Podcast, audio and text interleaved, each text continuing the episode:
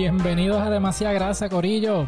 Hoy venimos con casa llena. Hoy venimos con casa llena. Venimos aquí a hablar un ratito de lo que todas las semanas hablamos, que es los lanzamientos, noticias y todas las cositas chéveres del mundo de los tenis. Pero hoy no solamente me acompaña Giu, como en todas las semanas, sino que Fernando se une al corillo de, de, de Demasiada Grasa. Eh, ahora somos tres personas oficiales aquí en el podcast. Ya era hora de que Fernando Ya era hora. Llevaba como un mes ahí eh, a punto de empezar y estaba por allá en otro lado de vacaciones. Estamos peleando los contratos y eso. En negociación. Los abogados estaban firmando, sí. Es que como ahora Fernando es influencer, pues ah, sí, sí, es que está a otro nivel. Mira. Así me reciben. Sí. Pero Bien buen día. como si eso fuera poco, tenemos también invitado hoy. Tenemos a Manolo López, el fundador de Mofongo, allá en Brooklyn. Y en, en Puerto Rico también, ¿verdad? Este Manolo, ¿tuviste en Lote 23? Sí, sí, nosotros hemos hecho un par de pop-ups alrededor del mundo y pues no importa donde quiera que tú estés, tienes que probarte en, en la isla. Así que Sí. hicimos un pop-up en Lote 23, fue muy exitoso, justo antes de María, así que eh, hemos estado por ahí. Sí. Pues, hermano, eh, gracias por, por aceptar la invitación y bienvenido a Puerto Rico, que estamos aquí en el calentón. Estamos en el calentón acá. Welcome to the Calentón. Sí. Yes. No, llevaba un año y medio sin poder entrar por, por la situación que estábamos y pues quería estar seguro de que pues, estaba vacunado para ver a la familia y estoy contento de estar aquí. Eh, estoy en Rincón ahora mismo y pues para darle duro con Sí. demasiado grasa. Yeah. Yeah. Mira, mano, este, el que no sepa, eh, aquí todos los cuatro somos sneakerheads. Eh, Manolo es un coleccionista y, y súper fanático de, de la cultura de tenis. Y antes de grabar, estamos hablando de unas pequeñas historias bien interesantes de, de los comienzos de Manolo eh, en esto del mundo de los tenis. Este, so, el que no te conozca, da un- una pequeña breve descripción de, de, de quién tú eres, ¿verdad? Y de cómo, cómo empezaste en esto de los tenis. Cool, este, gracias a los tres por tenerme. Eh, yo soy un jíbaro del barrio Mamey de Aguada, ¿verdad? Que cuando uno, la gente aquí en, en Puerto Rico pensaba sobre tenis, solamente se concentraba en San Juan, todo el mundo para plaza con los tenis, qué sé yo qué más. Pero mi hermana mayor, Natalia, estudió en Parsons School of Design en Nueva York y a principios del 2000 y yo subía y me encantaba. Entonces, cuando tú llegabas a Soho, Mm. era donde es el meca de la cultura este, de sneakers, porque tú veías a gente que tenían cosas que, pero como, diablo, ¿de dónde sacó eso? Y qué sé yo qué más. Y pues, nada, la cultura ya eh, eh, es tan bonita porque en ese entonces era todo el Pink Box Era, los mom and pop shops. Y, y en Soho tú siempre empezabas en Recon North. De Recon North es donde sale la gente de Stussy, Supreme, todo esto. Eh, Angelo Back, The Awake. Eh, y entonces, par de callecitas más abajo, eh, tenías Classic Kicks, par de callecitas más abajo, tenías The Read Space, A-Life, y todas estas tiendas, eh, Dave's Quality Meat, emblemáticas a, a lo que era el tiempo de la cultura de los tenis, eh, creciendo y explotando antes de lo de social media. Así que todos esos veranos que yo iba, yo iba a buscar ciertas cosas con que cuando yo tenía el, el librito de Sneaker Freaker, y iba buscando, yo diablo, pues este, voy a parar aquí, qué sé yo qué más, y empecé a hacer amistades, eh, y creo que desde el- cuando empecé a coleccionar tenis fue cuando entré a Flight Club, que era en Waverly Green, que era una tiendita chiquitita, y, y todavía Chris Vidal siempre estaba allí, que es una leyenda en este mundo, él, ¿sabes? El que tenía los Nike um, Air Force One PlayStation, que salía en Mm. televisión y todo, y yo me acuerdo que compré un par de tenis en el 2000 a 300 dólares y eran los Nike SB de la Sol, los, los altos. Y pues, está, eh, siendo un jíbaro de aguada, me los traje a Puerto Rico y me tomó un año para poder ponérmelo. Yo como que no, no, no, no, no voy para este party así, no quiero que me lo. No, no, no, no voy para plaza así. Pero así empezó mi obsesión y, y poco a poco eh, compraba por eBay las conexiones. Y eBay cuando solamente se aceptaban money orders. Yeah. Diablo. Ha llovido. Ha llovido, ha, llo- ha llovido, sí, me, me, me afeité, pero si no la hubieses visto. Pero ahí empieza, empieza mi amor por esto y pues en el área oeste o sea, no se veía eso. Pero sí tengo que reconocer que, hay un, que había un tipo, no sé si todavía está, se llamaba Ángel y le decían Jordan. Y este Pues tipo, todos tenía Jordan, todas las Jordan las tenía él. el tipo una leyenda. Este, o sea, había un cuento de él de que él cuando salió el Defining Moments Pack, que solamente iba a salir en, en plaza, el tipo se consiguió una camisa tú sabes, de stripes blanca y negra y madrugó y dijo, no, yo trabajo en Full Locker, el, el de seguridad la abrió. Fila. O sea, e- e- e- esas historias existen acá y, y yo tuve una vez, se le quemó, se le quemó el carro. Y, y a mí me dijeron, mira, Ángel Jordan está vendiendo los tenis, qué sé yo qué más, para que tú llegues. Y, y vi la leyenda en persona. Cuando yo entré a la casa de ese tipo, a- aquello estaba cabrón. El, el tipo, el tipo fronteó conmigo y, y, y me la dejé montar. Ajá. Porque tengo esto, tengo esto, tengo esto. Y yo, y bueno, ¿qué me vas a vender? Yo quiero esos ocho aqua. Necesito estos cuatro cool grey, este y aquello. Y mano, ¿sabes? Saqué Nice. tremendos precios en ese entonces. eh, pero en el área oeste no había nadie en eso. Entonces, cuando iba a la plaza o en el área de San Juan, tú tenías tus corillos que siempre venían. Tú sabes, eh, estaba Ken, el de la Fujiwara, Álvaro Díaz, el rapero, eh, Juanito Maldonado. Todos ellos eh, trabajaban, me- si no recuerdo, a Treats 787. Era la tienda que había en Plaza Las Américas que tenían como que Kango hats, tenían un par de cosas, Mm. y ese corillo siempre se centraba allí. Y pues hice amistad con esa gente, just over sneakers. Sí. Eh, así fue que empezó. Diablo. Qué cosa más brutal. O sea, yo, yo pues también soy de Aguada, el mejor pueblo de, de Puerto Rico. Este, No, este, estoy aquí en Rincón con mi mejor amigo y, y- y el cabrón se atreve a decir que lo único bueno que tiene Aguada es la entrada de Rincón y la entrada a Aguadilla. Bueno, pero, y yo le digo, monstruo, te vas a buscar una pendeja conmigo si sigues diciendo eso. bueno, pero yo prefiero decir que soy de Aguada a decir que soy de Ponce. Sí. Uh, Mira, era para los de Ponce, diablo. Solo digo, solo digo. diablo. Y me da mucha risa lo, lo que dices de lo del guardia de plaza, porque por más loco que esto pueda sonar, esos polic- esos guardias de plaza, ellos no se fijan si realmente el uniforme es el que es, porque son guardias palitos. Tú les dices, ok, Sí. voy para esta tienda, yo voy acá, yo trabajé en plaza un par de años, y entrábamos, a- yo tenía unos turnos que eran como que de madrugada, 4 o 5 de la mañana, y yo veía, actually, a esta gente hacer fila por los tenis, porque yo trabajaba en una tienda que estaba justo al lado de un Full Locker. Y las filas eran como que, pero ¿y por qué hay tanta gente a las 7 de la mañana aquí y no son los viejitos caminantes? No, gente haciendo fila porque hay un, un release nuevo y está Sí. cabrón. Si ese es ingeniárselas, así que nada, si nos están escuchando ya tienen ideas. Si es verdad o no, no importa. La historia es como La que historia la historia está cabrona. es Ajá, un la historia está espectacular. que, que yo vivo con eso y, y como que me trae, una- me trae alegría saber de que A mí me, me gustó la historia. Sí. Es algo bueno. que yo quiero tratar, es algo que yo quiero tratar. Vamos a, bueno, Exniel, tú que diseñas en Pixel Lab, Ajá. diseñanos camisetas favor. de... Vamos Mira, a enseñarle. Sí, sí. Y ese, Por ese, ese diseño que tiene Fernando, Fer- eh, diseño mío, by the way, podemos hacer, vamos a hacer este counterfeit eh, t-shirts para hacer lo que sea, fechoría. Esta pendeja de los bots, yo no puedo ni bregarla. Eso, es una mierda, eso. Oye, pero vamos a hacer eso, entonces cuadramos otra fecha que tú estés aquí en Puerto Rico y vamos los cuatro y decimos Ah, que nada, perfecto. somos los del turno de ahora, vamos a ver. Sí. Sí, da- dámelos con, em- con descuento de empleado, por favor. Sí, diablo. Me apunto, me apunto. Ya Está brutal. Mira, que hablando de descuento de empleado, mano, yo tengo una historia media funny de. Yo trabajé en Champs eh, para allá para el 97.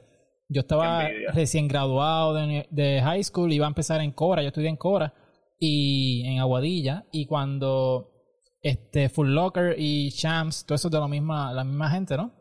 La cosa es que también estaba Finish Line, si no me equivoco. Había otra, otra compañía que no era de Full Locker. La cosa es que yo yo estaba empezando, entonces yo estaba allí por el descuento, era 30% de descuento, y esa era mi vida. Y yo me acuerdo que yo fui a esa tienda, que no era parte de Full Locker, y me acuerdo que me compré unos Team Duncan, que eran Composite, que eran como plateados, tenían el loguito al ladito de Nike Tornasol. La cosa es que me los compro, y cuando voy a pagar, le doy un talonario. Yo, mira, soy, yo soy este empleado de, de Champs, para que me deje el descuento. Y el tipo me mira, eh, ¿qué descuento?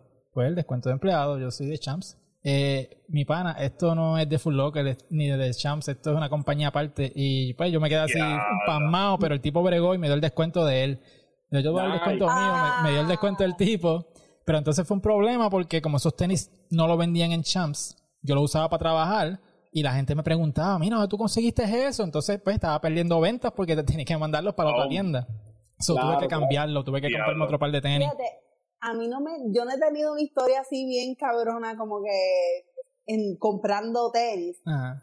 Pero sí puedo decir que ya he hecho bonding con todos los gerentes de las tiendas. Ajá. Y por ejemplo, cuando voy al Champs de Plaza, como que ya el gerente de la tienda me ve y me saluda, es como que, hola, ¿estás bien? Me pregunta hasta cómo estoy de salud y el trabajo. Wow. Ya, ya es algo bien bonito. Entonces, me siento en la confianza de si hay algo que no me gusta o, o no me llevo nada, pues le puedo decir como que, mano, no me gustó nada de lo que vi, eh, vuelvo después. Pero siempre bien atento, es como que, ah, que estás buscando hoy? Mira, me llegó esto nuevo. Ujú. Y ahí decido. Está- Yo, yo ni sé dónde, a mí me cogieron cositas en plaza porque yo siempre iba buscando COVID y preguntaba por COVID nuevas que venían después. Me decían, chicos, no, tienes que venir el día que salgan. Y era, yo llegaba, ya no estás en tu size, vete para el carajo. Y yo, chicos, pero, hablo. Está cabrón. Mira, ellos, ellos tenían un, un detector de Fernando. Sí. Cuando Sí, Fernando llegaba- tenía una Tenía foto la mía. foto, la como foto que- de él. Ahí viene el tipo cuando este Fe- otra vez. Fernando estacionándose ahí frente a P.F. Chance y ya esto, eh, esa gente decía, aquí "Ya viene el cabroncito este este. cabrón otra vez, mira, no hay. Mira, llegó no el cabrón COVID. este de las COVID, que no hay. Diablo. Mira, mano, este.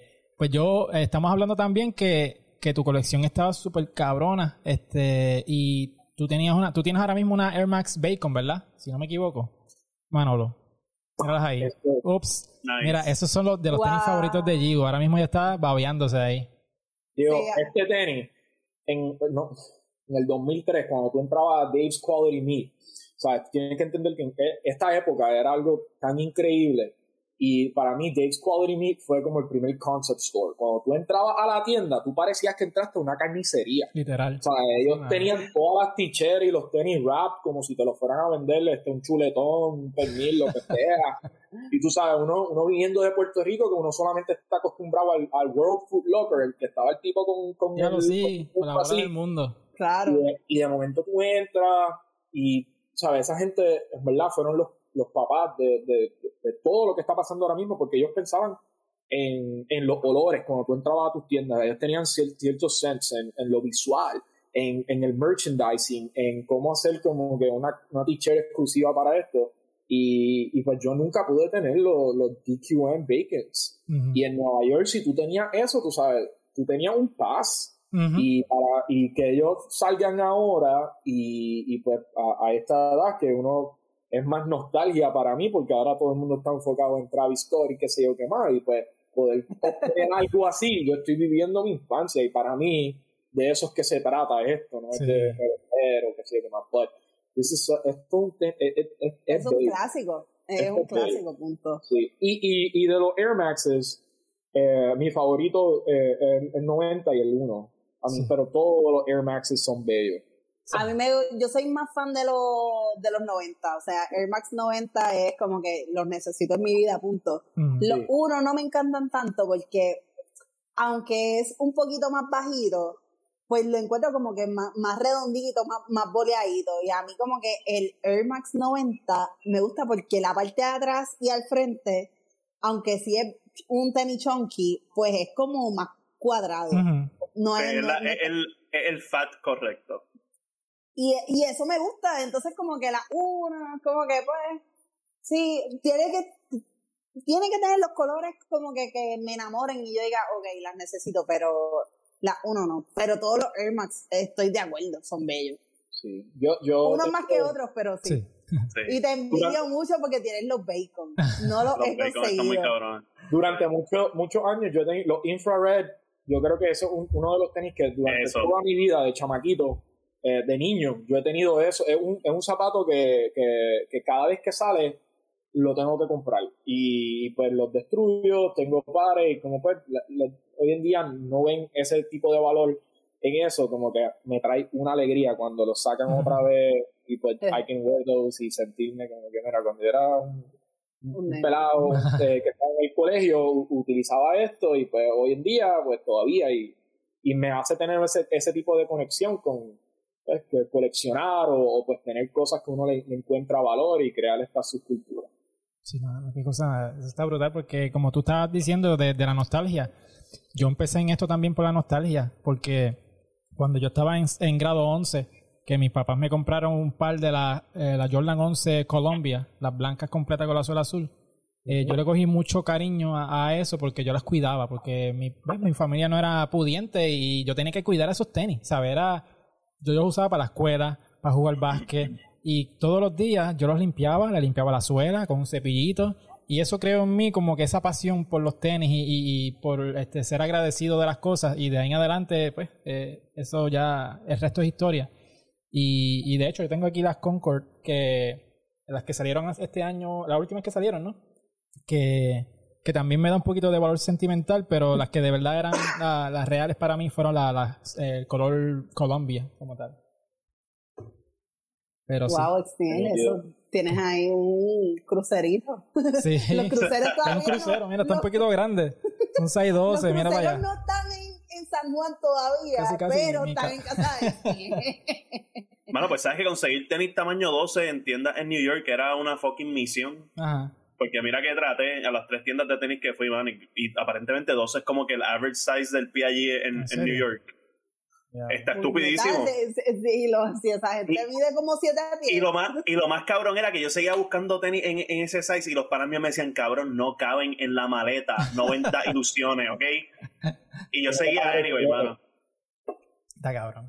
Un Mira, y tengo una pregunta. ¿Tú no le has puesto, a lo mejor me adelanto, algo que te quisiera preguntar, Exniel, pero a tus platos de comida, ¿no le has algún tenis inspirado a ponerle un nombre o a crearlo? quizás como que jugar con los colores, por ejemplo, esa bacon, como que déjame hacer un plato que tenga estos ingredientes y, y que tenga esos colores. A lo mejor es una loquera lo que estoy diciendo. No, no, no, Es algo que yo haría, como que. Y el que está arrebatado soy yo, pero esa es la pregunta indicada. No, no, no, honestamente, nunca he tenido e-, ese. Es, no, es, no es por falta de inspiración, porque yo no cocino en clogs o nada, yo cocino en Jordan y qué sé yo qué más, y pues tengo los pies jodidos al, al final del turno, pero me vi cabrón. Eh, sí, sí, sí. Una, de las cosas que sí quiero hacer es como que yo tengo muchos amigos en la industria eh, de, tenis que trabajan con todas estas marcas. Y de hecho, antes de que yo entrara a cocinar profesionalmente, yo estudié diseño en NYU. Yo estudié administración de empresas en el colegio, me fui para NYU a trabajar en diseño eh, y luego de eso trabajé tres años en diseño porque la idea era tratar de conseguir este, experiencia para entonces irme a Beaverton a trabajar para Nike o irme para Alemania para trabajar con Adidas. O sea, esa, esa fue mi mentalidad y yo me inspiré, pues había un show que se llamaba How to Make It in America. Y era Kid Cudi este, y todos estos chamacos que estaban creando. Y honestamente cuando me mudé para allá, si, si habían, tu vida es así, cabrón, es una locura.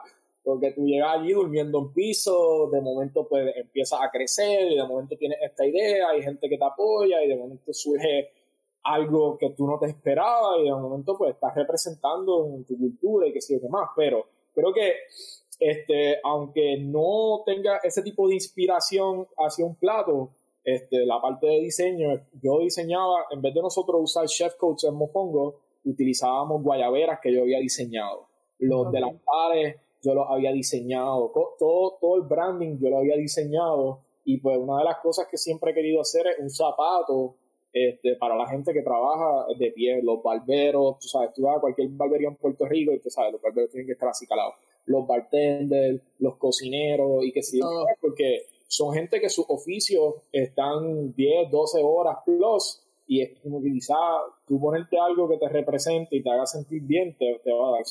algún día haré algo con uno de estos tenis eh, para, para poder que sean non-slip, que sean algo cool y que la comunidad de nosotros que trabaja de esa manera, pues lo puedo utilizar. Así que. Brutal, está, cerca, Para el que nos está viendo por YouTube, mira, este, aquí yo tengo una fotito de, de cómo era el uniforme de, ustedes allá, ¿lo ves? Que es la, la, guayaberita con los loguitos del pilón. Eso. Ya lo testoquearon. No, pues yo, yo, vengo preparado con fotos y toda la cosa. O sea, esto es. O sea, eh, para, una gente es, stalking, para otra gente research. Yo estoy contigo. este research. Esa, esa foto, yo era un chamaquito ahí, más pasado de par de invierno. Pero, pero sí, mano, eso fue, le entro un poco, este, yo estoy en la, eh, eh, en la escuela hotelera de, de, Puerto Rico a una edad bien joven, a los 14 años, porque este, yo era un problem child y mi mamá, que es la persona más creativa en mi familia, sabía que tenía que buscar una manera de, de, de hacerme un challenge y pues empezó a llamar la escuela hotelera de San Juan y, y le dije, mira, yo tengo este, este chamaquito de 14 años, no respeta, yo quiero meterlo en estas clases de cocina y ellos le dijeron que no, pero mi mamá es la persona que no se quita y siguió llamándolo y después mes, señora, si usted para de llamar y hace una fidavi y usted está presente, vamos, vamos a admitir a su hijo. Y pues, hermano, eso fue el, mejor regalo que mi mamá me hizo a esa edad porque teníamos que viajar de Aguada para San Juan y nos tardábamos dos horas y media. Y pues el, el trabajo de cocina, cuando tú lo haces profesionalmente, te enseña a trabajar en equipo, te enseña a respeto, te enseña a, a cuidar por la salud de los demás.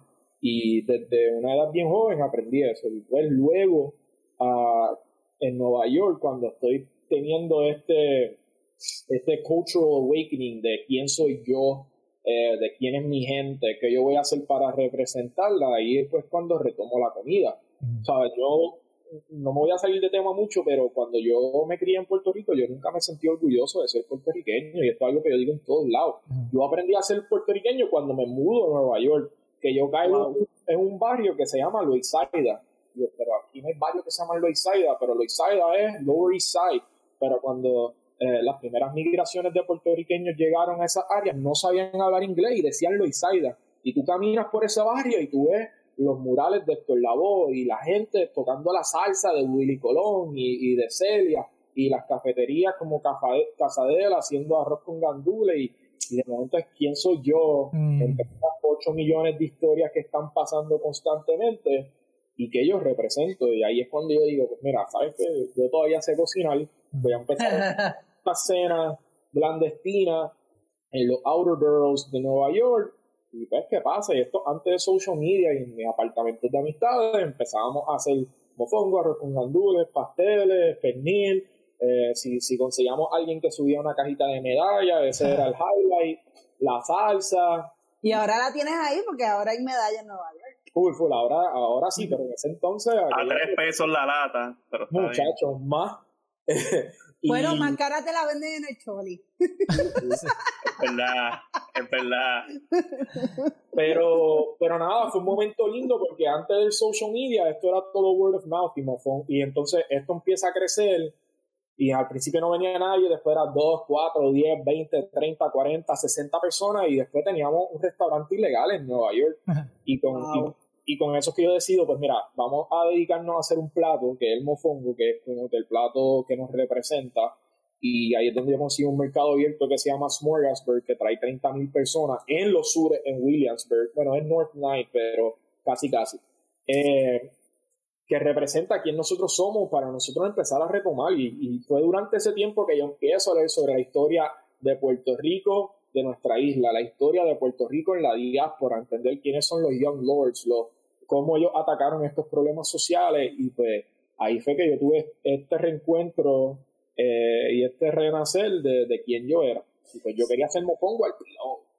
No quería hacerlo con máquina y quería pues buscar la manera de representar y pues Mofongo se convierte en, en, en, en este, estamos hablando de esto antes de María, esto es en el 2014, que mucha gente se estaba yendo de Puerto Rico, pero este kiosquito días por día representaba lo que nosotros podíamos hacer en Estados Unidos y era como que un poquito de hope. Y de ahí pues empezamos a hacer los pop-ups en Japón, en Colombia, en México, en Chile. Pero antes de todo eso es como que, diablo, ¿no? ¿cómo empezaste el negocio? ¿verdad? ¿De dónde sacaste el dinero? Yo trabajé tres años eh, en diseño y pues guardaba dinero, guardaba dinero, guardaba dinero. Y cuando me llegó la oportunidad de entrar al mercado, porque un proceso donde te escogen, no tenía este, el, capital suficiente. Y me acuerdo que yo entré a mi apartamento en Williamsburg, antes de que fuera Williamsburg, eh, y yo tenía una pared llena de tenis. Estamos hablando de los Nike Air Yeezy One, que este, los panas míos de Limited Editions en Barcelona me enviaron en retail price um, los Air Yeezy 2s, los grises, retail price, um, Questlove Air Force Ones, uh, Kai 54, Jordan 5. Algo, yo estoy aquí baja, yo como que. ah. Era, era una locura, Ajá, pero yo creo que un chamaquito de esa edad nunca debería tener nada de esa pendeja. Yo, yo estoy fumando también- ahora para aguantar la envidia. No, no, y, y yo creo que llegó un punto que es el punto de que pues, tenemos que entender que sí, esto es, uno lo hace con mucho amor, pero tienes que entender que esto son cosas materiales y que en esta vida pues todo caduca. Y yo miré la pared y yo dije, cabrón, has tenido el capital todo el tiempo. Y pues nada, me di todos los tenis en un, en un bulto, me fui para Flight Club en Broadway, los puse todos allí y vendí toda mi colección. O sea, de un día para otro, obviamente tomó un poquito más de tiempo. O sea, yo vendí los, los Air Yeezy 2, los vendí en 2.500 pesos, había pagado como 300 dólares. Yeah. Anda para el Los carajo. Questlove eran como 600 pesos, no eran los que eran Golden Toad que salieron en A-Line, tengo que nombrar eso. Pero el punto es que en una o dos semanas pude levantar casi 10 mil dólares en tenis que yo tenía allí. Y pues con lo otro que había sacado, pues este, lancé mi negocio y, y hasta el día de hoy tenía unos rails, pero no me arrepiento de hacerlo. Y si lo tuviera que hacer nuevamente, lo hago porque tarde o temprano se te va a romper una suela, tarde o temprano vas a caminar por un vecindario en Nueva York donde te van a decir get off those y te vas a ir caminando para el tren encojonado, llorando y decir se jodió la cosa. Y la verdad es como que yo había llegado a un punto de que este es mi sueño y lo voy a hacer. Y pues tengo esta nostalgia y este sentimiento de agradecimiento acerca de un, un- uno- tú sabes, una obsesión que yo tenía donde mi papá me decía, mira, para de comprar tanto tenis que nunca vas a tener este, un return on investment. Y cuando yo le dije a papi cuánto yo sacaba de eso, como que mi papá me apoyaba en eso. Sí. Y, y era una Se locura, convirtió pero... en compra más tenis, compra más Compra tenis ahora. dale más. Uy. Después, ¿cómo puedes comprar más? Yo, papi, tratando de explicarle, no se puede tanto porque hay dos chamaquitos y qué sé yo qué más, pero, pero sí, e- ese fue el comienzo, no sé si mucha gente sabe de eso, pero este eh, eh, es una historia que pues, que, que, pues, siempre, y pues la, la parte de los tenis siempre va, va, va a estar presente en mi vida. Mm. Y pues el negocio creció, el negocio floreció, evolucionó. Este, y pues lamentablemente, antes, cuando pasa el huracán María, yo decido cerrar en Nueva York.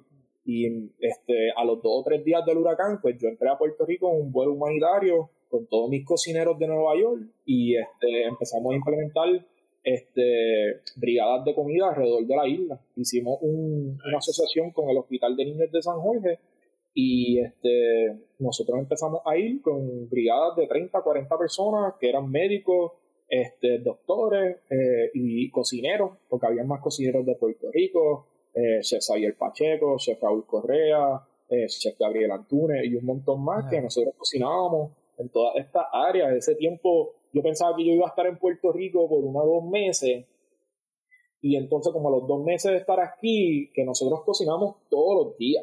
Hay un reportaje de Azores que dice que este, antes del huracán habían 4.500 restaurantes abiertos y después del huracán habían 2.500 restaurantes abiertos.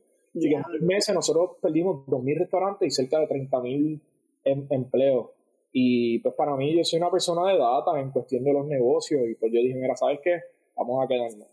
Y montamos una organización sin fines de lucro junto con la organización de Mark E. Curry Family Foundation y recaudamos dinero alrededor del mundo con cenas este, y le pagamos a los restaurantes por las órdenes de comida que nosotros entregamos.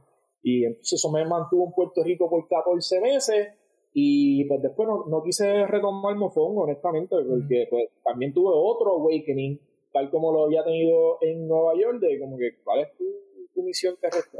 Sí. No quiero entrar a, a esto porque pues, pues, pero, pero es como que súper importante. Pero volvemos a los tenis. Eh, sí, sí, como que pues nada, a- ahora lo lindo es que tengo tantos panas en la industria que pues me dicen, no, te voy a enviar un par de tenis, qué sé yo, qué más, y yo, pues, cool, pues no se tiene que pagar o nada, este, o no, lo hecho- que de esto, Ya se pues, está cabrón. Sí. Puñeta. Que de hecho, tú, conoces, tú conociste a Ronnie Fieg, ¿verdad? De Keith. Sí, sí, ha- hacen años.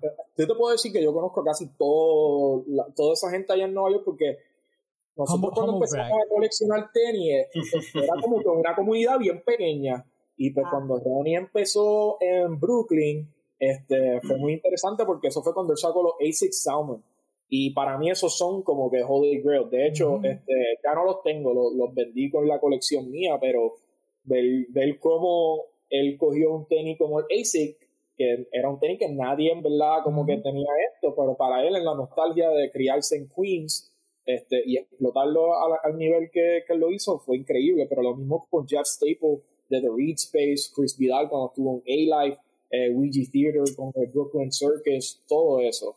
Este, y, es como que no era una parte, eh, sabes, primordial en, la, en, la, cultura de tenis en ese tiempo, pero estuve envuelta en el mismo, ¿sabes? Cuando, cuando Jeff Staples saca Sí, vamos una cerveza, por favor. Llegó la asistente aquí. Hola, amigo. yo tengo que buscar una, yo tengo que buscar una también. Mira, corre, corre. auspicio no pagado por, auspicio no pagado por René. Pero eh, no, no, tienes el eslogan. Eh, entonces, eh, cuando sale, mira, uno, uno de los cuentos más cool que tengo es que antes de que yo me mudara para Nueva York, eh, eh, Jeff Staple, para los que no saben quién es Jeff Staple, él hizo los Nike SB Pigeons, ¿verdad? Que es el, el, holy grail de los Nike SBs, que se formó un crical para entrar. Entonces, él saca una colección eh, con New Balance. Y, y, eran como que el color tradicional de él, el gris, qué sé yo qué más, con, con como que ese orange, este, rosita y la paloma. Y yo me acuerdo que cuando iba a salir, yo llegué el, eh, el día antes y cuando llegué ya habían como 20 títeres sentados esperando. Yo me iba a quedar, o sea, yo era de los que acampaba antes de eso. Y lo más cabrón pasó ese día. Este, me siento y me pongo a leer un libro y como a los 15 minutos sale Jeff Staple y dice, guys, este, yo honestamente ya la ya me llamaron a la policía, yo no quiero que esto se forme este revolú, voy a hacer una lista que yo no hago más que para las personas que están aquí. Mañana ustedes llegan, no tienen que esperar aquí y van a tener los tenis. Ah, y encima de eso, toma la gorra nueva que combina, toma la t-shirt que combina gratis, un cojón de pizza eh, que tenía. Y pues ahí me puse a hablar con él. Al otro día yo llegué y habían como 300 chamaquitos. Y entonces tú tienes que velar. Si tú si conoces del landscape de Nueva York, tú entras por este, Reed Space, entrabas por Orchard Street pero también tenía una salida por Allen Street, que era la otra, porque estaban ah. 20 títeres allí para saltar. Combate y cuchillo y, y, y, ese era, tú te, tenías que la, tú te la tenías que jugar y no había Uber, esta pendeja de Lyft. Y, y pues, mano, o sea, yo me acuerdo que yo entré a la tienda y yo entré con DJ Clark Kent, que ese tipo es uno de los tipos que tiene las colecciones más hijas de puta de tenis en el mundo. Y, y pues, hermano, o sea, esos cuentos de tener esas interacciones con los diseñadores y dueños, para mí es lo que, lo que la, la, el, la adrenalina que me llenaba dentro del mismo. No, eso está demasiado cabrón. Eso está cabrón, sí. Mira, pero, Imagínate tú, tú, tú conocer toda esa gente como que por tu trabajo. Y sí, bien casual. Bien casual. casual. Y es gente que le apasiona lo mismo que tú, que las conversaciones se hagan fáciles, que en verdad, mano, te envidio mucho. Eso está demasiado cabrón. No, y de no, son momentos lindos sí. había una evolución de, de, de todo esto de tenis con los resellers y los chamaquitos y los bots y ya nadie se lo disfruta de esta manera. ¿Sabes? Cuando yo tenía mi amistad con la gente de Limited Editions, ellos me escribían emails, mira, van a salir estos tenis en tal tienda, tú puedes ir y recogérmelo y enviármelo. Y así era que se hacía, y así tú hacías relaciones dentro de ese mundo. Mm. Y hasta el día de hoy, ¿sabes? estoy conectado con ellos, pero pues ya son gente que pues, están, tienen su familia, ya dejaron de ser parte de, de, ese tipo de comunidad y ahora están metidos en cryptocurrency o otras pendejas. Eh, que, que está, está bien, pero no caigas en cripto, no caigas en cripto. Es otro tipo de grasa, es otro tipo sí, de sí, grasa. Sí, sí, eso es para otra cosa, pero pero eso, eso es lo que está cool de, de esta comunidad. Y que con ustedes tres, que podemos hablar de nuestras experiencias del mismo, de como que, ¿por, por qué tú amas este, este tenis? Tiene como que cabrón, o sea, estuve que ahorrar para este tenis, lo mantenía limpio, no me ponía los maones selvage porque esos cabrones te tiraban el piso y se te ensuciaban, toda esa vaina. O sea, tú, tienes que estar pendiente de, de todo eso y pues, nada, ahora ahora con todo esto de los influencers y qué sé yo qué más, y pues las listas y qué sé yo qué más, es más difícil, pero pues, sabes, todo evoluciona. Sí, no, pero este, y hablando de, de, Keith y Ronnie Fight, eh, ellos van a tirar ahora una colaboración con Vans, eh, que es de los Sleep On, que esto que están viendo en pantalla son eh, patrones y gráficas de, de, colecciones pasadas que ellos han tirado, ¿verdad? Y lo están poniendo, plasmándolo encima de, de los tenis. Eh, son 10 modelos, van a salir ahora el 24 de mayo en 90 pesitos. Eh, pero es, es, un tenis que es clásico, mano. Esto, este, este tipo de tenis nunca muere. So, um, Classic. ahí está. Ahí y está. Esto, es un tenis, esto es un tenis sencillo, sí. pero, para, pero este no es el que venden en Journeys o algo así. Esto es eh, Vans Vault. Y Exacto. para que tú sepas la diferencia, es como que el, el en el toe aquí, la goma, tiene como que un poquito más arriba. Pero um, para mí esto es un tenis como que yo siempre tengo ciertos pares de tenis eh, on ice o qué sé yo qué más que uso para ciertas cosas y ahora que estoy en Puerto Rico que aquí tú andas o en chancla o con slip-ons mm. esto es como que lo que quiero tener puesto porque tú los matas, valen 60 pesos tú los matas y qué sé yo qué más um, esto me lo, me lo enviaron porque yo fui el este, main speaker para Vans para Hispanic Heritage Month Mm. Y pues dentro del contrato le dije, esto es lo que yo cobro por hablar, pero también tienen que venir aquí y, y pues hermano, pues tengo que jugar el juego también, tú sabes. Claro. Y me enviaron un montón. Y pues lo que no me gusta, pues lo, se los regalo más, que sé yo qué más, pero eso así siempre. Ahora, Ronnie, ¿sabes? Ronnie cambió el landscape de lo que son los tenis y también lo que es la experiencia de comprar dentro de Nueva York. Cuando tú vas a Kith en, en Soho, especialmente en la hora, eh, sabes, tú entras a tres niveles de, de tienda donde, donde sabes, todo está pensado y mm. bien meticuloso como, como lo hicieron. Y entonces una integración de comida con lo que es Kid Treats. De hecho, a la parte de arriba se supone que fuera Kid Sushi, pero no obtuvieron el permiso. Um, pero una cosa, tú sabes, sí. es, un monstruo. Y, y esa gente fueron los mismos sneakerheads que empezaron. Consta, también él tuvo su pala, ¿sabes? El tío de él era el que era dueño de las tiendas David C. David C. entre los 90 y los early 2000s eran estas tiendas de judíos que estaban en todo Soho, en Broadway. Y pues tú ibas ahí, era como que tú encontrabas todo y tus sizes, tú sabes, tú querías unos, unos Jordan 1 Bread, estaban allí. Uh -huh. tú, querías, tú, tú, querías unos Shell Toast Run DMC, estaban ahí. Uh -huh. Y él empezó de vendedor ahí y él fue el primero que tuvo la idea de como que, mira, déjame hablar con ASICS para sacar una, unos colores específicos. Y de ahí es donde nace eso. Los bands me encantan. Eh, yo estoy bien pendiente a lo que ellos hacen y pues una, li una línea de como que cardigans, hoodies, qué sé yo qué más, y los prints son preciosos. So, este, si los puedo conseguir, that's a must cop. ¿Tú tienes. Vans, este, Giu? ¿O tú no sí, yo, sí, yo tengo Vans. Ajá. Y los últimos Vans que yo compré fue para el 2017. Ajá. Eh, Vans decide sacar esta colección, porque ellos sacan colecciones, tú sabes, por año. Y en el 2017 ellos sacaron una colección de Snoopy. Mm. Y esa colección estaba cabrona. Ajá. O sea, como que, además de que me gustaba Snoopy de por sí, como que la, eh, los tenis estaban bonitos. No es como cuando sacan ellos han sacado, ellos se han escrachado con ciertas colecciones que sacan, como que, pues, no, no está tan lindo. La de Toy Story. La de Toy Story, ajá, la de Toy Story fue un papelón gran, a mí no me gustó. A mí las la Buzz Lightyear fueron las únicas que me gustaron, pero sí, también hicieron una colección de Star Wars que se notó que fue súper vaga, que era sí, con caritas de Darth Vader y cositas así, que no era nada wow. Ajá, y esa, esas de Snoopy, por ejemplo, como que yo las vi, yo dije, coño, le metieron cabrón y compré dos pares. Compré un par que era blanco, este, y tenía, por un lado tenía a Snoopy y por el otro lado ellos usaron como que el, la, el wave este de Vans y lo hicieron como si fueran notas musicales y tenías a Charlie Brown tocando piano. Sí. Y salían las notas por ahí.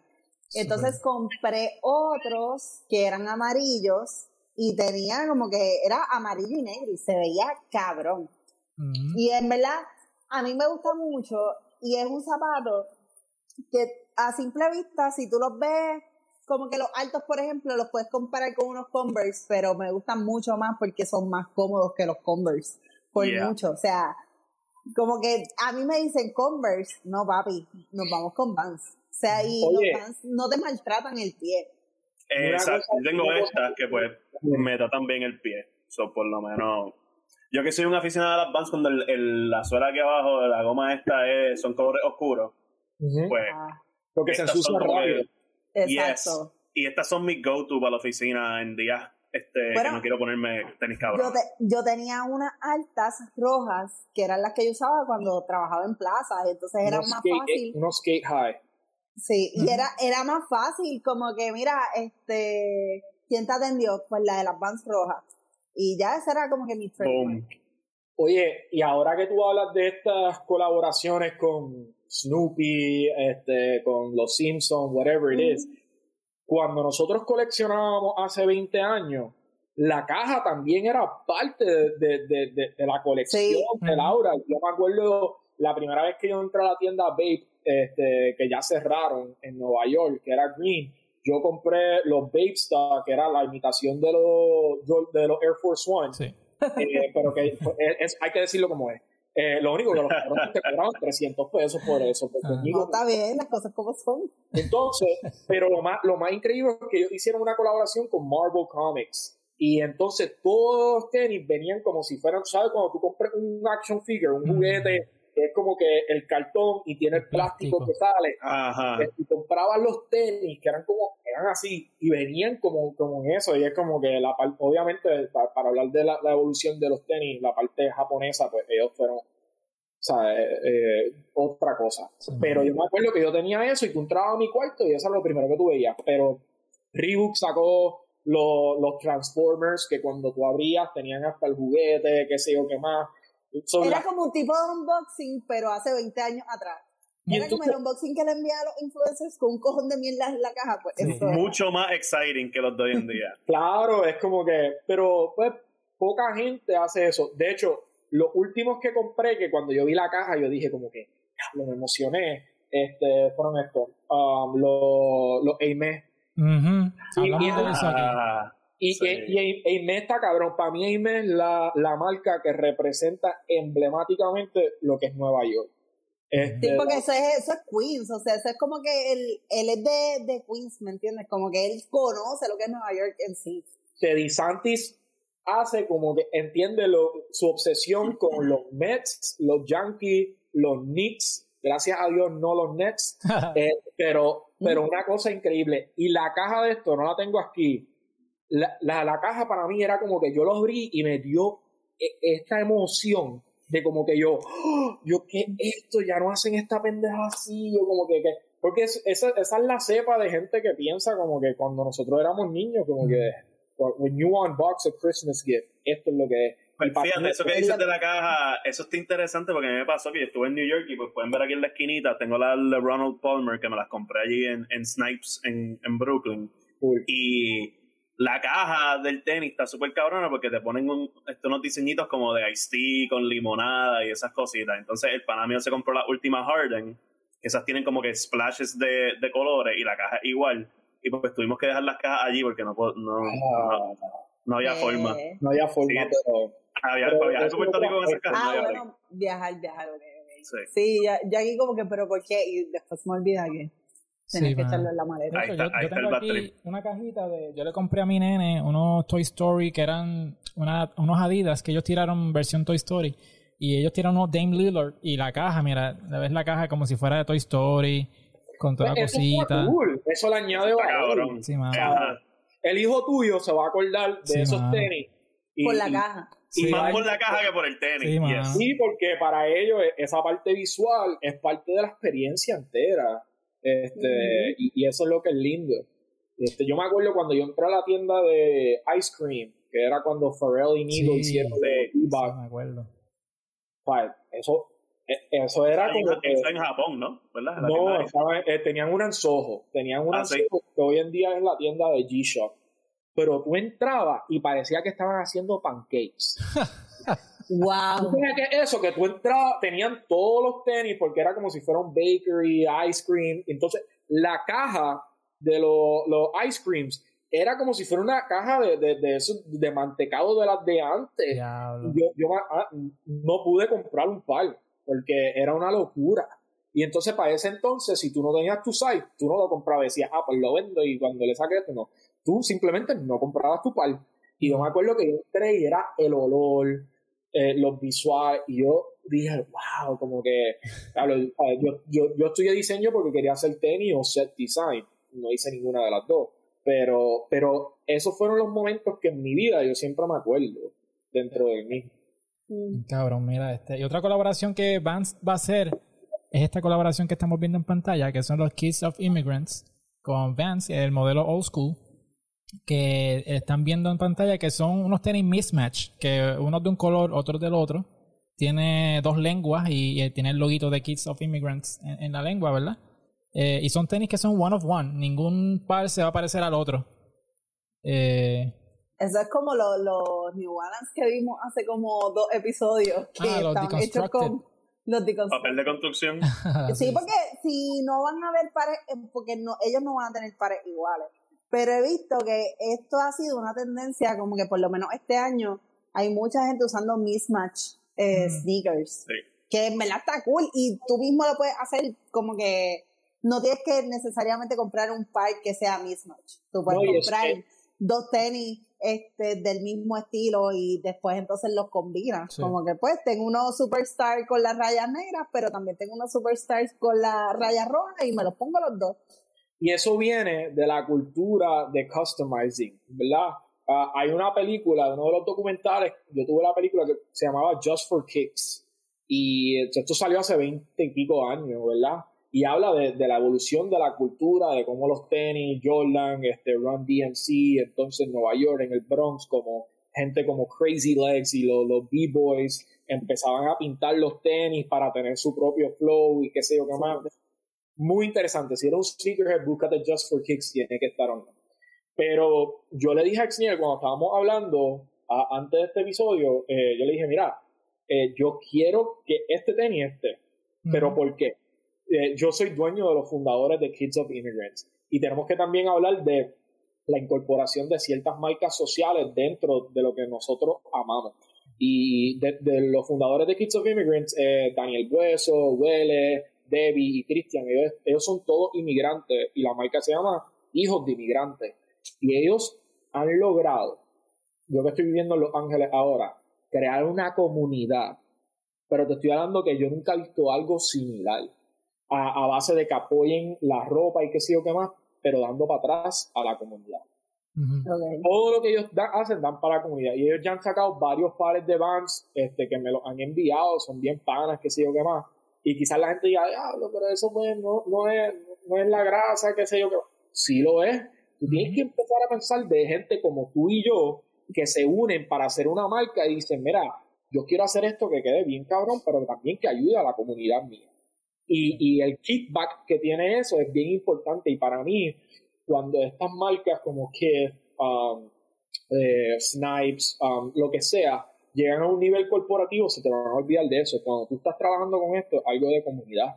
Y yo le dije a como que, ¿sabes? Esto yo lo quiero resaltar porque para mí es un momento bien importante para esas personas que están tratando de empezar sus propias marcas.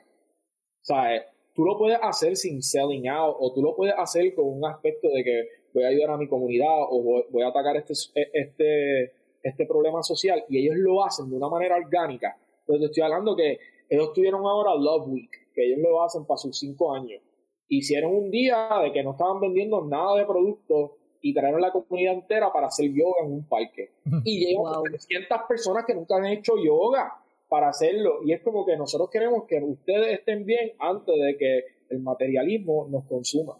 Y para mí eso es muy lindo. Y para mí eso tiene un simbolismo. Cuando tú usas algo, tú lo representas. Por eso es que hoy en día a mí no me interesa utilizar una camisa Supreme yo usaba Supreme a principios, a mediados del 2000.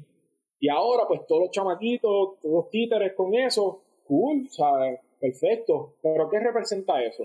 ¿Qué en verdad está haciendo eso? ¿Qué aspecto social tiene? ¿Dónde va a terminar esto? Y entonces, eh, eh, es, hype. Es hype al fin del día. Pero sin embargo, las marcas que están saliendo de aquí de Puerto Rico y que se yo estos chamaquitos están trabajando con la gente local en Los Ángeles, que se yo otro, esta gente vende 2000 tichel, tú sabes, como si nada, 2000 gojas, y, y ahora tienen todas las marcas encima de ellos para hacerlo. Así que a mí es bien importante resaltar esto, no solamente porque son mis amigos, porque lo han hecho de una manera orgánica, y yo quiero sentirme de esa parte. En este entonces, en estos tiempos políticamente, globalmente tan difíciles, eh, de decir, esto es lo que yo uso y esta es la razón por la cual yo lo uso. Y para mí eso es más cool que usar Supreme, Palace o, no voy a decir Stussy porque Stussy lo, hay, ahí. Eh, pero esas, marcas como tal. Y es como que cuando yo veo los chamaquitos hoy en día, así, como que Eso es lo que pasa, mano, que, que ellos se dejan llevar por lo que ven sin, sin saber exactamente qué es lo que está representando, pero como un artista lo tiene puesto, es como que, ah, fulano lo tiene, ok, pues yo lo quiero. Pero Y muchos de esos artistas ni saben lo que se ponen Exacto. también, que eso, eso es otra cosa bien cómica. Y Bueno, hay niveles, hay niveles a esto. Porque yo Como que- Normando. Iba a decir Normando, ¿verdad? Sí. Sí. mira, no tienen a nadie al medio. Yo no sé quién es Armando, pero Armando. Normando. Normando, Normando, Normando. Es un reportero aquí de, de Noticentro y, y se puso una Chunky Donkey SB y pues aquí estábamos vacilando con que no sabía lo que se estaba no sabía lo que tenía puesto. E- Eran del hijo y se Mira. puso para el noticia, Sí, noticiero. Ahí- ahí es- pauta. Exniel sacó la furia y dijo, Sí. ese tipo no sabe lo que tiene puesto. Y Es que es verdad. que, Ese cabrón, Ese cabrón. no sabe lo que tiene puesto. no lo, Exniel, perdón, Sí, perdón, porque está el chamaco ese que trabaja en el gobierno, de verdad que no sé, que se puso una, Sí, sí. Una Jordan. eh, Paquito, eh, Paquito. cuatro. La- Las cuatro, la the cuatro retro. sí. Y a mí me da gracia cuando yo veo eso, porque yo, yo, yo no estoy tanto en redes sociales como antes, pero lo veo y es como que, puñeta, si, si, si, hace los chavos y quiere gastarlo en eso, que lo gaste en Seguro. eso. Ah, ok, pues sí, estamos de acuerdo ahí. No, Sí, es que yo vi las reacciones, para mí las reacciones negativas a esa notición, porque mira que, que no hay un carajo que hacer ese día para que todo el mundo estuviese hablando de eso.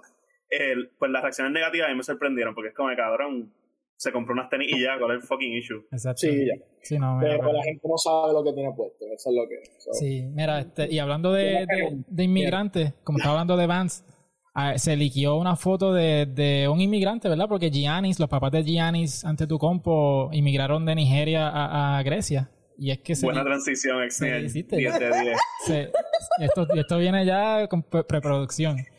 Eh, se las Diablo. las Giannis Zoom Freak 3, que es un tenis, me da, me da un vibe medio con el strap como las Kyrie Irving, eh, pero a la misma vez medio bulky, este, no sé. Yo personalmente, yo me, de los tres modelos de Giannis, el primero me gustó, es bien sencillito, no tiene tanta cosa. Tenía el sush bien grande al revés, a lo, a lo tipo Travis Scott, que ahora eso es que todo el mundo mama con que tenga el sush al revés. Pero eh, Sí. es un tenis que es un tenis performance, no es un tenis clásico como los que estamos hablando todo este episodio, pero es un tenis de, de baloncesto como tal. Este tenis me da más vibe de la sirenita que la colección que tiró Adidas con, con Mermaid. wow. Ajá, Está Pues, a mí-. ¿no te gusta? A, a mí, No, quiero verlo en otros colores, quiero verlo en otros colores, porque obviamente la combinación de colores que, que sacaron en ese league pues, es más de los Charlotte Hornets, pero Es la sirenita. Sí. yo le, No, a mí no me va a tirar el strap. Yo hasta que Giannis no haga un campeonato no me pongo unos pennies de él. Eso es todo. Sí. Mano, la- las dos están desde muy que LeBron eh, siga en la liga, que, que, que no se vista porque no va. Muy bien. No, yo no, yo no me compré unas tenis de LeBron hasta que gané un campeonato con mi equipo. Ganó con los Lakers ahí. Ahora tengo tres pares de LeBron. Estamos bien. Ah, Oye, pero ahora hay que comprárselo después de esa salsita que está bailando. También, Está bailando, seguro. sí. Cool, representando para nuestra gente. Need. Sí, no, pero. Y otro, otro gigante también que, que tiró unos tenis, pero es un gigante de embuste, es Chewbacca, que tiró. Tiraron un re-release de la. de la Adidas de Chewbacca, la Rival- Rivalry High. Este es un tenis que, que yo pienso, ¿verdad? Yo no lo usaría. Pero es como que si Oh. eres super freak de Star Wars o eres bien coleccionista, pues. Tampoco, tampoco. No, no, Ajá. gracias. Yo ¿No que soy gusta? freaky y me encanta Star Wars, no, no, jamás y nunca. Nada. Pues yo, Yo estoy esperando que- yo, yo sí lo usaría. Ah, Sí, porque las nenas, pues, es diferente. sí. Yo lo usaría, pero mm, si no viviera en Puerto Rico, si yo viviera Ah, en sitios donde hace pie. frío, como que Sí, en Alaska, donde nadie te vea. Eso es Serbia, tú sabes. wow, donde nadie me Allá, eh, eh, en Moscú, en Moscú, cuando salgas a comprar, ¿sabes? No. Algo, una vodka en la calle, pues, y vuelve Se para van para el carajo, me lo voy a poner para comprarle mofongo a, a él en el restaurante. Y te va a decir, Mira. "Acuérdate de mí, vine con los tenis. No, así no me voy a olvidar. Esto me da como que un flashback al tiempo de Jeremy Scott. ¿Ustedes se acuerdan cuando Jeremy Scott los Adidas con el three-foil logo bien grande en la lengua? con las alas, qué sé yo, qué más. Los huesos, los bones también. Pero las alas son un clásico. Yo tuve las alas, eran, eran en denom entero. Este, y, y, era como que, pero esa, esa época duró un poquitico, ¿me entiendes? Era, no fue algo, creo que A$AP Rocky lo usaba mucho y pues tuvo influencia en, mi estilo y Kanye, que lo usó en todo blanco y qué sé yo qué más. Y este renacer de eso, me pero mira, está cool porque ahora ellos tienen el Mandalorian y qué sé yo qué más, y tienes que traer, ahora todos los programas vienen con este product launches y qué sé yo qué más. Eso es, parte de, lo que se va a continuar haciendo moving forward porque todo el mundo está pendiente. Sí, mano, que las colaboraciones hoy día es casi la norma, porque ahora mismo semanalmente hay una colaboración tras otra, como por ejemplo que Claude va a tirar esta Air Max 1, eh, que están duras, duras, duras. Eh, oh, tengo historia, tengo historia con esto. ¿Tiene historia? Eh, sí. Oh. Eh, estos son las ediciones especiales. no es el María Chusema de la grasa, tiene un montón de historias. no, no, no, full. De hecho, acabo de, acabo de comprar el color que volvió a salir. No los tengo aquí conmigo porque los dejé en, en, en, Los Ángeles.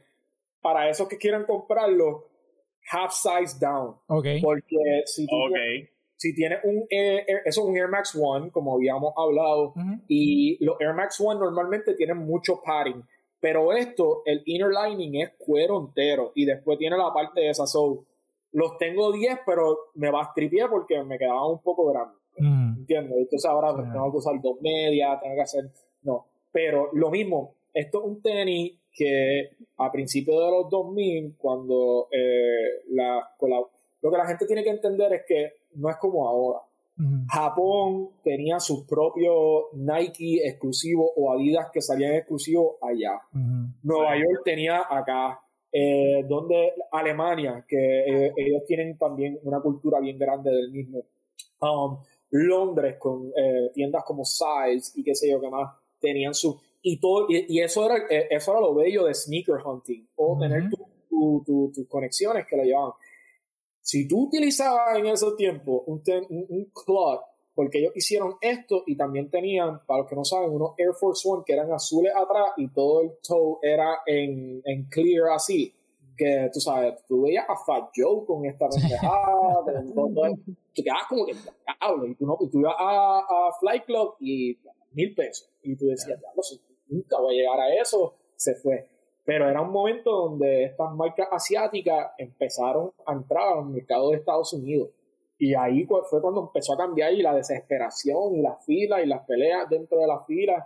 Este, pero el hype hoy en día no existe para esa cantidad de cosas. Yo, o sea, yo compré, y te soy honesto, eso los compré en StockX y los compré, creo que fue en 180, taxi shipping 210, 215, algo así. Creo que han bajado hasta más. Y pues para mí era como que cuánto vale, cuánto vale, la, cuánto vale la nostalgia y sentirse eso. Siempre que yo voy a comprar un tenis, porque ahora, como tú habías mencionado, toda la semana hay, hay un release. Si yo no consigo un tenis, yo lo dejo pasar. Yo después, tú sabes, porque la próxima semana va a llegar algo más, ya, ya. Así, así, yo estaba con esa mentalidad con las Kobe y yo pues, me, me estaba pasando eso mucho. Me mira, no pude conseguir estas Kobe, estas Kobe, whatever, pues volverán. Entonces Nike hace esa mierda con el contrato de él y ahora, ahora es de pecho. Veo unas Kobe de pecho, Que no están los temas, no están los temas, pero vi que van a salir unas Kobe, la EYBL, que es una liga de, de baloncesto para los niños, ¿verdad? Y van a tirar este unas Kobe que son como violetitas, pero parecen como que airbrush. Pero las van a tirar con, o sea, con Nike o las va no, a tirar. No, Nike, son Nike, sí. No, son Nike. Que no las va a tirar este. Vanessa. No, no, su... ah, no, exacto. No, no, no. no, no, Vanessa va a ser la. Dios mío, como el papá de Selena, pero de cojones. Chacho, más vale que, que te... Mira, Vanessa Quintanilla. Vanessa Quintanilla con su propia marca. No hablen así de la madre Teresa de mí, ¿ok? Por favor. No, oye, en el discurso yo lloré. Yo ¿Tú sabes que no lo he visto todavía?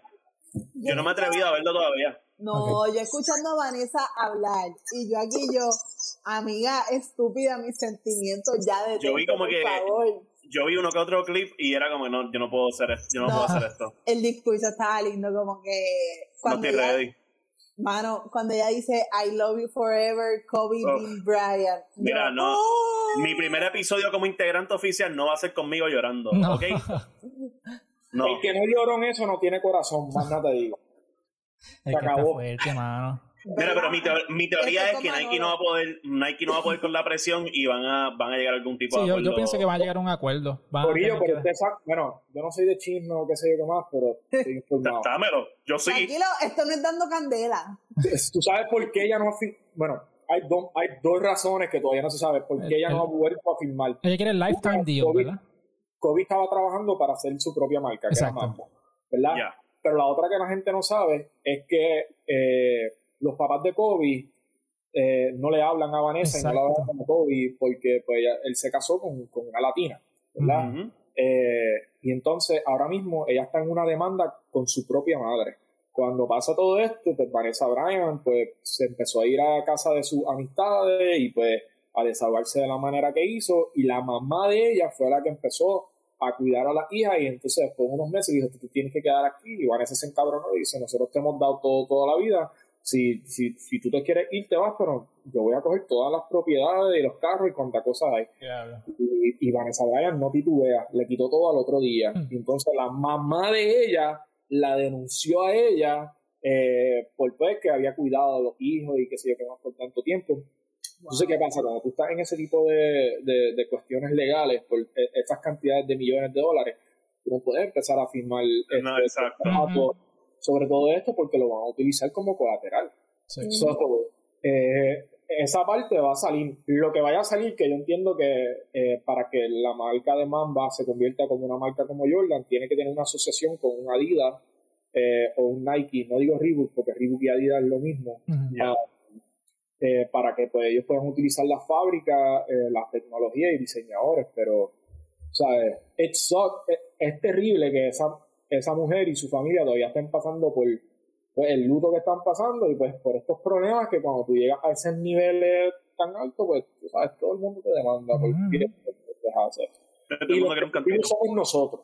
Sí, mano. Y de hecho, este, si te diste cuenta en el speech que ella dio, agradeció a los papás de Kobe porque también este, los papás de Kobe eh, le habían vendido una memorabilia. Cuando Kobe estaba vivo todavía, ellos vendieron una memorabilia de Kobe, de creo que era un jersey de high school. So, en esa familia siempre ha habido guerra, de todos lados. A, una familia llena de, drama. Llena de drama. Hay más drama que los Kardashian. Que las Kardashian, sí. Sí pude conseguir, yo, yo, yo siempre he sido, con todo el respeto a Kobe, siempre he sido un fanático de LeBron. So, yo he tenido pues pueden ir de la mano, o sea, no. Claro, claro. La gente tiene esta guerra con ellos. Ellos eran panas. Ellos eran panas, exacto. Es que eso pasa mucho, como que cuando tú vas a un, te gusta un jugador, tú siempre vas a quererlo compararlo con otro que, que está al nivel y es como que cabrones, ellos se llevan cabrón. Eh, y yo, yo soy, yo soy fanático de los Lakers y fanático de Kobe, no sé si se han dado cuenta. Sí, por si acaso. Yo, yo casi nunca le enseño. Y entonces puedes ver debajo de la jersey de Kobe están las tenis de LeBron. Es como que van de la mano. Yo conecté en uno de los raffles porque me metí, porque no había de otra. Eh, los Kobe Grinch que salieron en diciembre. Ah, no, se están dando ah, duro. Fuácata, los tengo allí, tengo un par de panas que me Fernando ya está de camino al rincón a, secuestrar. no están aquí, tienen que irte para California, pero, pero para mí era como que. Vamos a planificar un viajecito para allá. ¿Qué seis tú eres? 10, te falta, tienes que, tienes que quitarle la suela. O sea, cuando, cuando los tenis te quedaban pegados, tú le quitabas la suela y, y tratabas de, de meterla. Eso era el Yo soy 10 y medio, te las puedes quedar tranquilo, no te preocupes. Uh. Diablo, cabrón. No, nunca la. Vamos a ponernos pesa vuelta. Dale.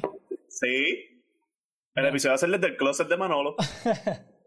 no, ahora como que va, va, poco a poco, va poco a poco creciendo, pero nuevamente, ya, o sea, no lo cojo tan personal como antes, pero I have to have this. Y, no, pero, pero yo, yo, estoy un poquito atribuido. ¿Cómo tú pegaste el raffle de la Grinch? Yo me estoy desviando por completo del podcast. Ustedes se jodieron. Me dijeron que tiene la Grinch. Ok, esto se jodió. hay una yo vivo en Santa Mónica. Eh, este, yo vivo entre Santa Mónica y, y, Astoria.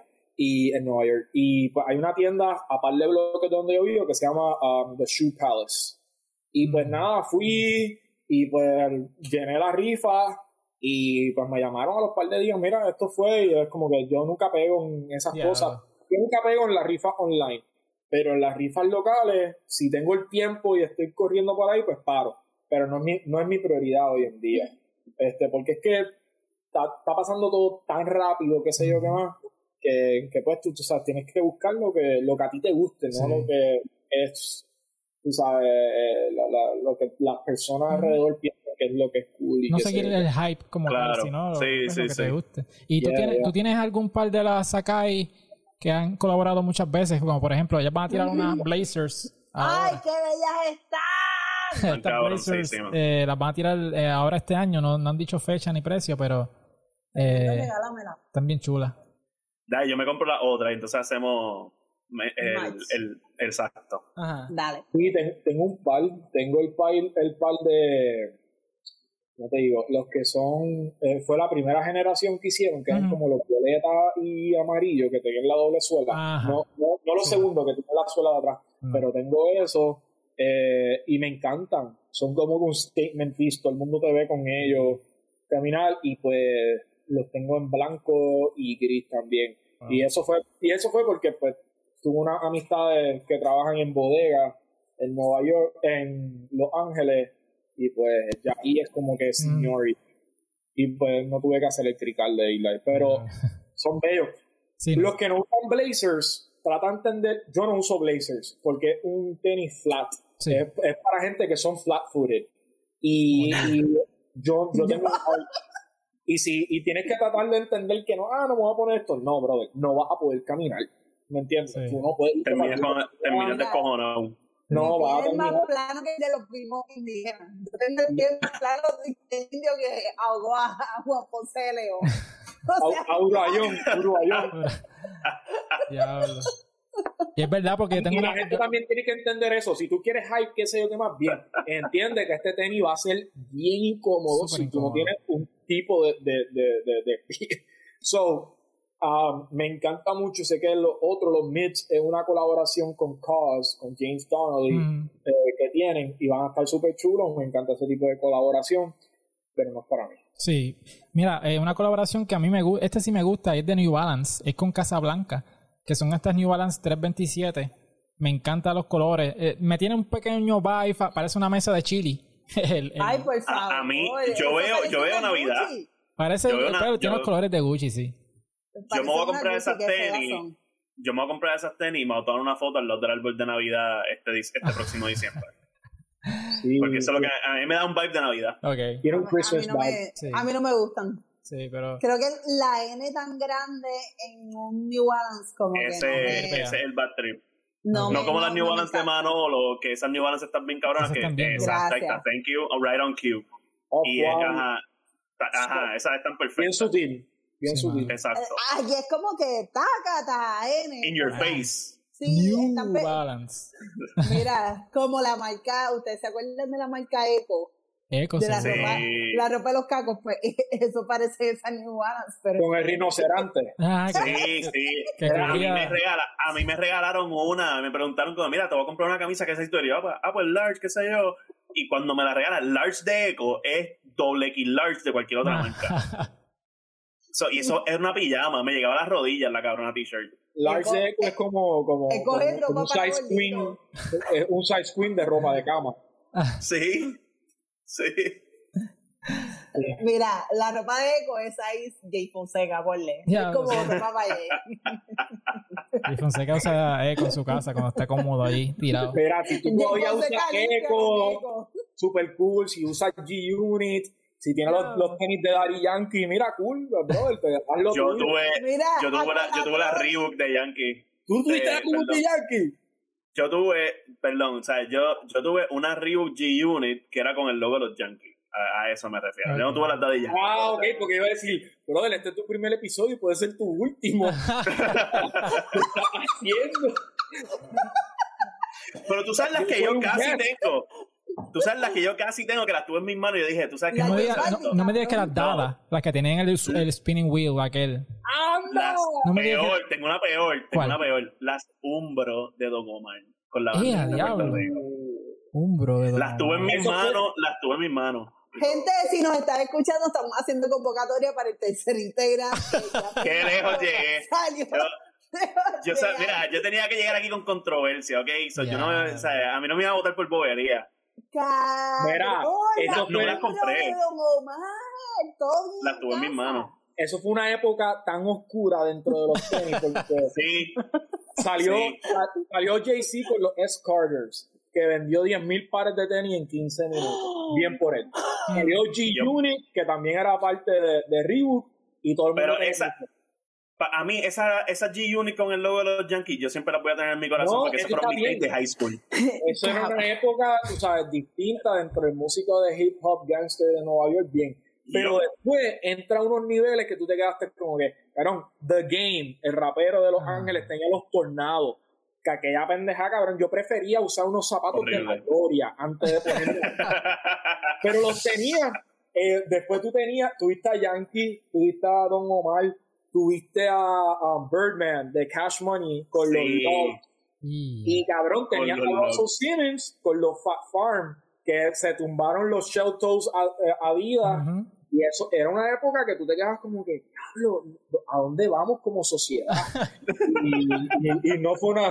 Gracias a Dios salimos de ese tiempo, como dice mi madre, diosa, salimos de Babilonia y pues por lo menos volvimos a entrar a, a, lo, a lo que es la realidad. Ajá.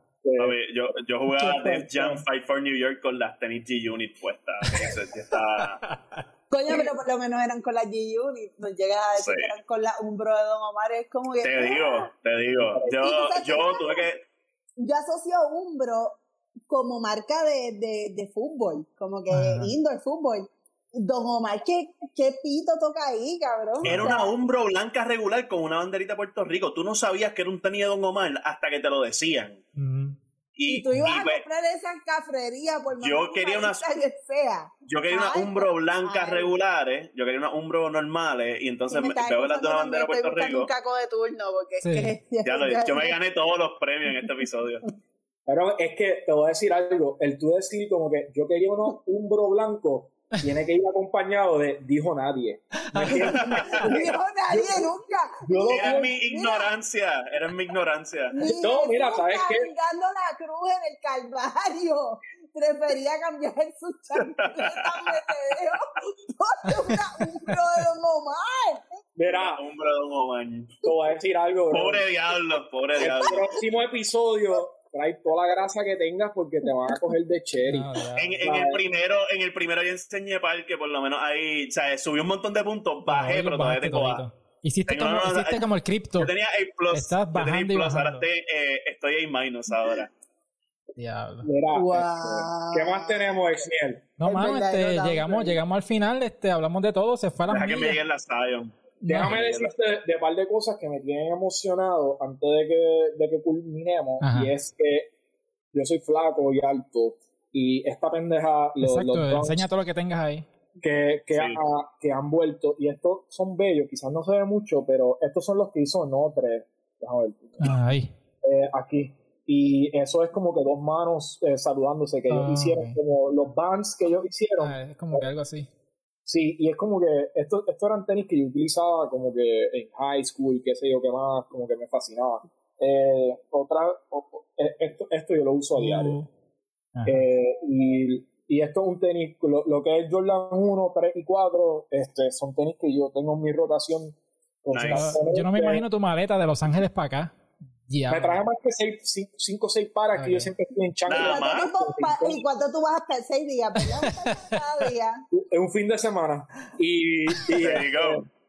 y es por si acaso, ¿me entiendes? Tienes que tener lo tuyo. Sí, pero, sí, sí. Pues tú sabes que uno nunca sabe. Ujú. yo, yo creo que con, con esta cosa que nosotros estamos obsesionados es como que yo, yo creo que de la manera que ustedes están creando estas plataformas para hablar de esta historia y de lo que está cool y no, de una manera, eso es lo lindo de esto. Sí, mano. Y, y- y cuando tú me, tú me, tú me escribiste, eh, gracias por las amistades que tenemos en común, Sí. yo dije que, que sí, porque esto es lo que tiene que existir para que tú sentirte parte de una comunidad. No es como que, ah, cabrón, gasté mil pesos en los Jordan Union y estoy frontando. Sí. Cabrón, cuando tú vas a Nueva York, y tú ves la grasa que tiene todo el mundo, no solamente en sus tenis, no solamente en sus jeans, no solamente en su, eh, en, su North Face, lo que tengan puesto, tú te vas a quedar como que tengo que regresar.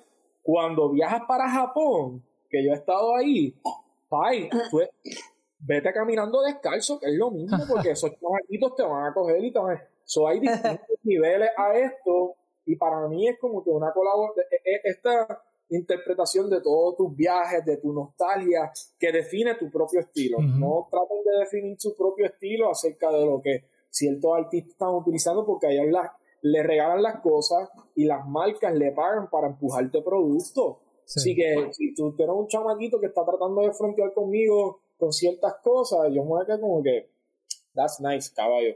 Este, cool story, bro. Cool story, bro, ¿me entiendes? Pero, ¿por qué tú te metiste en esto la primera vez? Y yo colecciono otras cosas, yo soy raro. Pero este, en estas cosas así hay ciertas historias que me marcan, que, me, que han definido mi carrera también, aunque no sean este, temas principales, y que quizás van a tener este, eh, una parte bien grande en lo que yo estoy haciendo. Y eso agradezco el tiempo. No, gracias por tu tiempo. Ustedes, gracias a ti. Eh, disfruté hablar con ustedes, escuchar su historia, porque esta cultura está creciendo en Puerto Rico. Precisamente eso es lo que queremos hacer, hermano, una comunidad de gente que le guste este, este tema. Eh, aquí no venimos a, a, quién lo tiene más grande que el otro, ¿sabes? Esto es como que, mira, estamos... bueno, sabemos que quién lo tiene más grande sí, que. El pie, sí. Uy, cabrón, 6'2". Sí, yo tengo, yo tengo esta, estas LeBron Christmas, que esto, esto me ata con Manolo en cierta manera, porque yo... Ay, peor, no, no escúchame, escucha la historia, no. Es que nosotros tenemos una amistad en común. Eh, Alex, si nos estás escuchando, te llevo.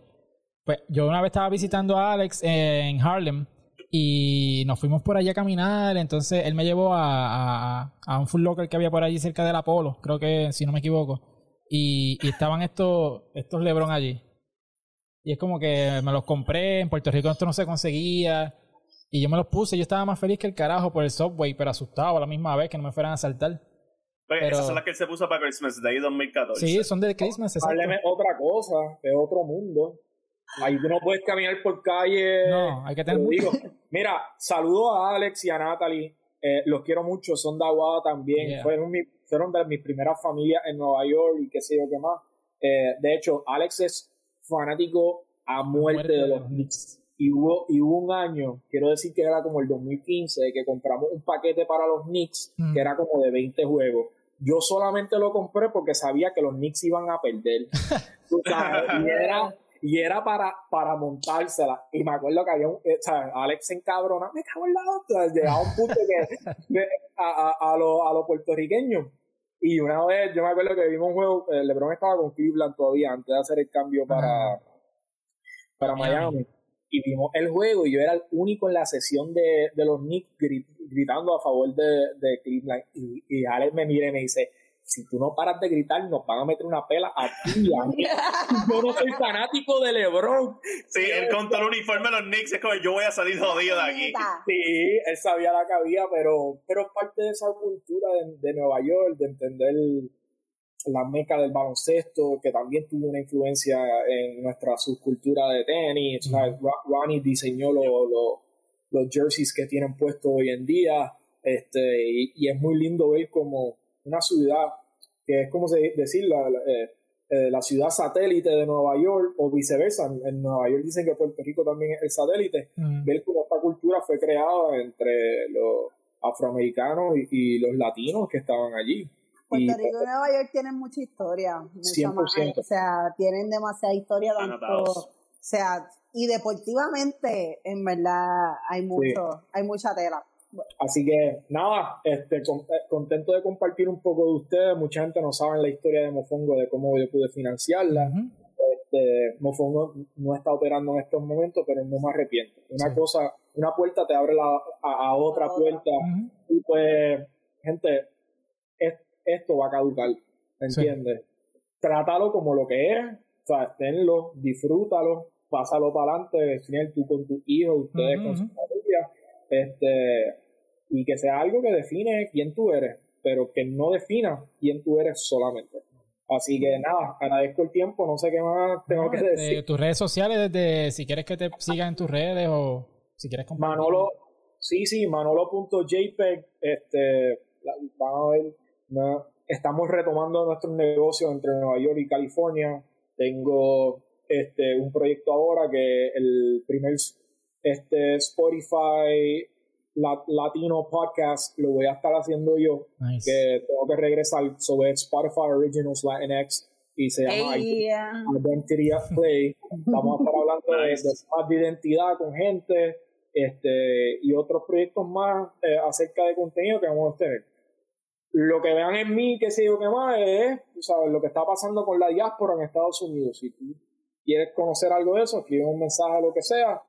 Nosotros estamos entre Nueva York y California. Eh, apóyense ustedes mismos, apoyemos nosotros mismos y, y denle para adelante, no hay más nada. Yeah. Seguro. Pues nada, otra vez, pues muchas gracias otra vez. Este, nos pueden seguir a nosotros en, en todas las redes sociales bajo demasiada grasa. Pueden ir a YouTube, le den subscribe, eh, la campanita para que se enteren cuando salen los episodios. Eh, yo iba a mencionar ahorita que se me olvidó mencionarlo que mucho de la gente que nos escucha en formato de audio son de la diáspora. So, todo esto que estamos hablando, lo más seguro resuena bien fuerte con ellos, porque hay gente que vive en Texas, en Florida, en Alaska, en Seattle, en diferentes partes de Estados Unidos, que cuando tú vives lejos de, de Puerto Rico, porque yo estuve una vez seis meses en Seattle y, y pica, de verdad que pica, estás lejos de Puerto Rico y tú, tú extrañas la comida y, y extrañas todo. sí, se extraña todo y tú puedes estar las primeras Extrañas semanas el, el sonido del coquito. todo. extrañas, Eh, las primeras semanas tú puedes estar chilling porque pues algo nuevo, algo diferente, pero llega un punto que te pega ese bajón y como que diablo, mano, yo me comiera un, un, ¿sabes? un mofonguito bien bueno de allá, una Sí, que no estás caminando y, y no estás caminando por ahí escuchando alguien decir me cago en la hostia, Ajá, puñeta. puñeta, es-. No, es escu- un no escuchas el, bo- el boceteo como suena la boceteo, voz de. León. Chacho, ajá. Ah, eso no se escucha, pero, pero eso está bien chévere porque mucha gente de que nos escucha, pues de allá. Y, y tienen esa conexión también con Puerto Rico en cierta manera, ¿verdad? Escuchándonos hablar un poquito aquí, aunque es tenis, pero tenemos la jerga de Puerto Rico y toda la cosita. So, muchas gracias a toda esa gente que nos escucha y a los que nos ven también por YouTube. So, este, nada, yo ya llegamos al final. Hablamos bastante aquí, buenas historias, tremendas historias. Así que. Gracias. Manolo, por estar con nosotros. a ustedes, mantengan esto vivo. Como el señor acaba de decir, somos 9, millones de boricuas. Es un poquito más de 3 millones en Puerto Rico y, y un poquito menos de 6 millones en Estados Unidos y alrededor del mundo. Y estas son las maneras que nos conectamos por la cultura y subculturas que nosotros nos alegran y nos llenan la vida. Y pues ma- para mí es un honor hablar un poquito más de esto porque es parte de mi cultura también, la de ustedes, así que para adelante. Yeah. So, esto fue demasiada grasa, así que nos vemos la Yeah. semana que viene. Bye. Gracias. Yes. Gracias.